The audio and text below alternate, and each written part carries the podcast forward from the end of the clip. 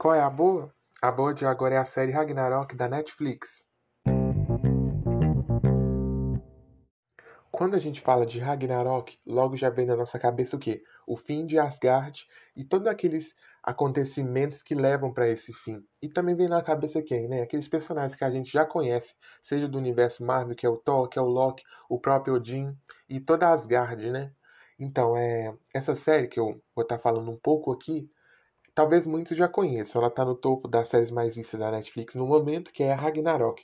Como todo mundo sabe, né? É, Ragnarok são os acontecimentos do fim de Asgard, né? Que é um lugar onde ficam os deuses da cultura nórdica, né, da cultura dos vikings. Todo mundo sabe dos vikings, né, aqueles que viviam naquelas casas. Inclusive também tem até uma outra série que lutavam e iam colonizando os lugares através de barcos é, e outros instrumentos que eles mesmo faziam. E essa cultura também voltando na parte da cultura dos deuses, né, do de, de Asgard, também tem a questão do embate dele com os gigantes, né, gigantes de gelo. Quem assistiu também voltando em outra série da Marvel, porque geralmente a gente sempre volta na Marvel aqui, não é porque eu quero, mas porque a série também tem a ver um pouco com o assunto. É, voltando um pouco na Marvel, tem a, no segundo filme tem o descobrimento né, daqueles gigantes de gelo que descobre que o Loki é filho do líder deles. E essa série também traz um, um pouco disso nessa segunda temporada. Eu vou tentar não falar muitos spoilers, para que você vá lá ver antes, para depois você voltar aqui e também vir comentar também sobre a série. Então, Ragnarok, a série, como eu já disse, é uma série da Noruega, né, da Netflix nórdica, e ela é, foi lançada no ano passado, em 2020, e ela passa numa, numa cidade que chama Eda, né, da Noruega, é, e que é atormentada, como que eu posso dizer, por mudanças do clima, por a poluição industrial causada por uma família, né? E essa família que também vai estar no enfoque, que é uma família dos gigantes, que são os contrários ao Thor, que é o deus do trovão, ao Odin, o próprio Loki, que também está um pouco envolvido, que essa segunda temporada vai até explorar um pouco mais. É, e eles são uma das famílias mais ricas. É, são quatro. E nessa cidade acaba que chega um jovem, né? Que é o, o nome dele é Magni. Desse Magni chega na cidade junto com o irmão dele, junto com a mãe dele que é Luiz, e eles vão, ela vai para trabalhar nessa fábrica, inclusive o dono da fábrica, que é um dos integrantes dessa família, foi um ex-namorado dela. E chegando na cidade, é, em Eda, né, que é uma cidade que na, na cabeça dos moradores também foi onde aconteceu os. Aliás, na cabeça não só dos moradores, mas também da história. Foi onde aconteceu todo aquele embate né, dos, dos deuses versus os gigantes na, na mitologia nórdica.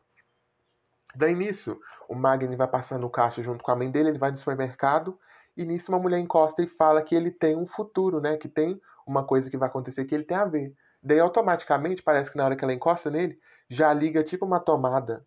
Daí é como se fosse um não sei, um apagador que estava desligado.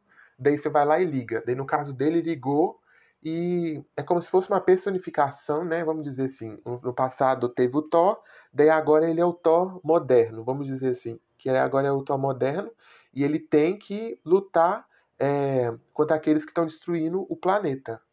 Que no caso, na cidade, é a família Jotu, que são a família desses gigantes. É, que são os vilões, né? São, não é que são os vilões, mas acaba que sempre tem dois lados. É, não sei, o lado bom o lado ruim, mas Nesse caso, é, eles estão agindo contra a natureza, então estão fazendo uma coisa errada.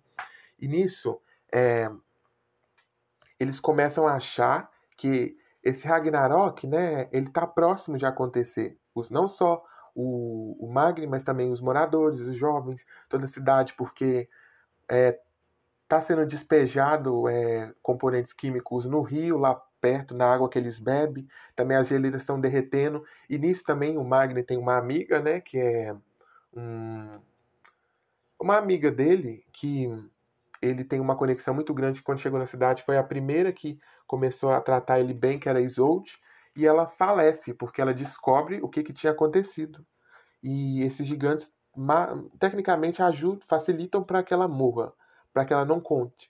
Daí nisso já desperta uma coisa nele, de querer lutar e eles já descobrem que os outros são estão envolvidos, que é a família Jotu, que são a família gigantes, que eles não morreram esse tempo todo, passou milhares de anos, e eles estão vivos e sempre eles vão, tipo assim, o pai vira filho do filho, depois o pai vira pai do, do, do, do pai, e sempre vai ficando nessa lógica para parecer que eles sempre estão morrendo, mas eles estão vivos esse tempo todo. E nisso já começa esse embate, né, de deuses versus gigantes. Isso na primeira temporada. Daí isso também culmina para que na segunda, também sem contar muito spoiler, automaticamente o Thor, quando a gente bate na nossa cabeça, quem é o irmão do Thor? É o Loki, né? Então o próprio irmão do Magni é o, é o Loki. Isso já, já fica escancarado na primeira temporada. Mas na segunda já fica já mais aberto, porque eles já começam a tratar mais da história sobre ele. E também é descoberto que ele é filho do de um dos gigantes, que era o que foi namorado da mãe dele. Isso também já estava óbvio, mas a série foi lá e já falou logo e, e aconteceu para mostrar o que estava acontecendo. E nisso também é deixa uma ponta solta no final da segunda temporada para o futuro, né? Sempre deixam uma ponta solta no final da primeira temporada, o embate não teve fim. Daí na segunda também é, aconteceu um acontecimento que não ficou assim vago, não, não, não mostrou o que é de verdade o que estava acontecendo. Então, igual eu disse, a primeira temporada foi lançada no ano passado, sofreu um, não sofreu muito atraso, porque como todo mundo sabe, a Europa o, o coronavírus já está bem mais controlado do que no restante do planeta. Então a série ela conseguiu ser lançada um ano após o outro, ao contrário de muitas outras séries que estão demorando e não tem nem previsão. Mas igual é foi, eu já falei, né, o apocalipse que envolve e a série também já até traz um pouco para essa temática ambiental de é, ativismo ambiental, de proteção ao meio ambiente, que eu acho que também é muito interessante, eu acho que compensa muito assistir. E também traz eu, outros elementos, né, de Loki, de Thor, então tudo da mitologia nórdica com certeza vai ser explorado nessa série. É, se você não assistiu, como sempre eu falo de tudo que eu recomendo aqui, assista mesmo para depois você vir entender. Se eu tiver falado algum spoiler, é isso aí. É, e é isso. Esse foi o nosso episódio de hoje. Espero que todo mundo tenha gostado e voltamos a qualquer momento. Até mais.